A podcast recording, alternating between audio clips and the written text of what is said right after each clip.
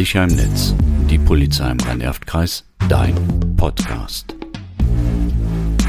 Herzlich willkommen zu unserem Podcast Recht am eigenen Bild. Mein Name ist Martina Rautenberg. Und ich bin Rainer Temburg. Wir sind beide von der Kriminalprävention und in der Regel werden Sie beim Öffnen des Podcasts auch schon unser Foto gesehen haben. Ja, Rainer, an dieser Stelle nochmal vielen Dank, dass du dem Foto und der Veröffentlichung zugestimmt hast. Ich weiß, wie ungern du dich fotografieren lässt. Ja, ich mag einfach keine Fotos von mir, weil ich aber auch schon die Erfahrung gemacht habe, dass ein Foto beim Betrachter einen falschen ersten Eindruck erwecken kann aber wir wollen hier ja über viele Themen aufklären, viele Menschen erreichen und damit die Kinder und Jugendlichen schützen. Und Sie sollen da auch gerne sehen können, wer Ihnen hier was erzählt.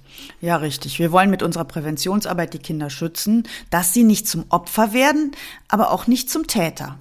Ja, und das passiert leider ziemlich häufig, wenn es um die Rechte am eigenen Bild geht. Ist mir auch aufgefallen. Unsere jungen Smartphone-Nutzer sind ja always on, immer erreichbar. Das Smartphone steckt in der Hosentasche und es ist immer griffbereit. Auch griffbereit zum Fotografieren. Genau. Und gerne schmückt man das Selfie auch mit der Freundin oder dem Freund. Doof nur, wenn das Foto dann gepostet wird. Bei Insta, bei Snapchat, in die WhatsApp-Gruppe oder auch als Video bei TikTok. Noch nie war es so einfach, Bilder innerhalb kürzester Zeit mit einer unbestimmten Menge an auch teilweise unbekannte Personen zu schicken bzw. mit denen zu teilen. Oft ist den Kindern und Jugendlichen gar nicht bewusst, dass sie damit die Rechte am eigenen Bild anderer verletzen. Denn das Recht am eigenen Bild ist eine besondere Ausprägung des allgemeinen Persönlichkeitsrechts. Es besagt, dass jeder Mensch selbst bestimmen darf, ob überhaupt und in welchem Zusammenhang Aufnahmen wie Fotos oder Videos von ihm veröffentlicht werden. Sollte man also nicht gefragt haben, ob derjenige auch im Internet landen möchte, begeht man eine Straftat. Bei Kindern wäre es dann ja auch noch äh, zusätzlich die Einwilligung der Eltern, die einzuholen wäre. Ich würde mir das sogar schriftlich geben lassen. Dann ist man auf der sicheren Seite. Paragraph 22 Kunsturhebergesetz besagt nämlich unter anderem, Bildnisse dürfen nur mit Einwilligung des Abgebildeten verbreitet oder öffentlich zur Schau gestellt werden. Natürlich gibt es Ausnahmen, Bilder, auf denen die Person nur als Beiwerk neben einer Landschaft oder sonstigen Örtlichkeit erscheinen. Bilder von Versammlungen, Aufzügen oder Ähnlichen, an denen die dargestellte Person teilgenommen haben. Übrigens ist es auch ein Irrglaube, bei einem Foto, auf dem mehr als 15 Personen sind, bräuchte man nicht die Einwilligung jedes Einzelnen. Beispiel das Klassenfoto. Das denken nämlich viele. Anders ist das zum Beispiel bei der Karnevalssitzung, bei der 15 Personen im Wege sitzen, wenn man eigentlich die Bühne fotografiert. Hm. Als einfache Faustformel gilt hier, können Sie jeden fragen, dann tun Sie das auch.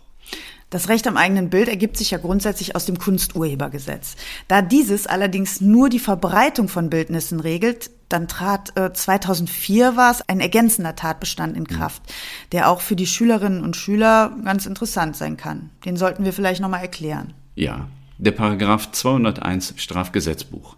Die Verletzung des höchstpersönlichen Lebensbereiches durch Bildaufnahmen.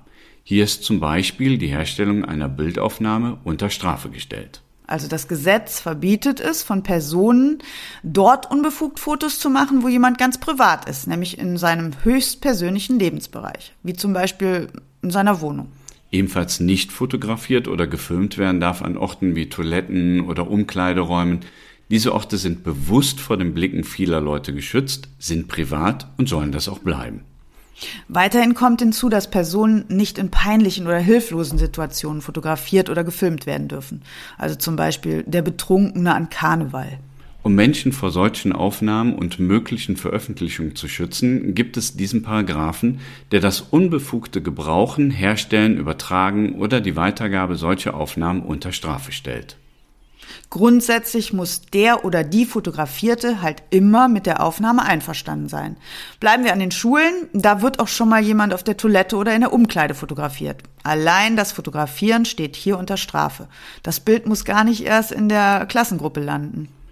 Ist den Kindern aber meist gar nicht so klar, was sie da alles Falsches machen. Daher so wichtig die Aufklärung darüber. Ja. Und zum Schluss noch ein Appell an die Eltern.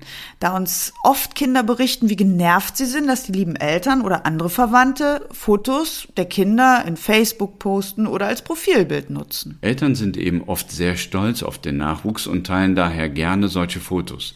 Dabei sollte aber nicht außer Acht gelassen werden, dass das Recht am eigenen Bild auch für Kinder gilt. Denn die Eltern verwalten dieses Recht nur für ein paar Jahre für ihre Kinder. Nun unsere Tipps für Sie. Klären Sie Ihre Kinder auf. Leben Sie Datensparsamkeit vor, verschicken und veröffentlichen Sie nur so wenige Fotos, wie es nur geht. Überprüfen Sie ruhig mal den Online-Ruf Ihres Kindes. Einfach mal googeln, ob man was findet, was eventuell auch andere hochgeladen haben. Suchen Sie mal nach den Bildern Ihres Kindes über die Bildersuche in der Suchmaschine. Falls das Recht am eigenen Bild verletzt wurde, ja, kontaktieren Sie denjenigen, der die Fotos eingestellt hat und fordern Sie ihn auf, diese zu löschen. Wenn das erfolglos ist, können Sie über einen Anwalt versuchen, diese Fotos löschen zu lassen. Damit keine weiteren unerwünschten Fotos vom Account ins Netz gestellt oder geladen werden, kann über den Anwalt eine Unterlassungsverpflichtungserklärung erwirkt werden.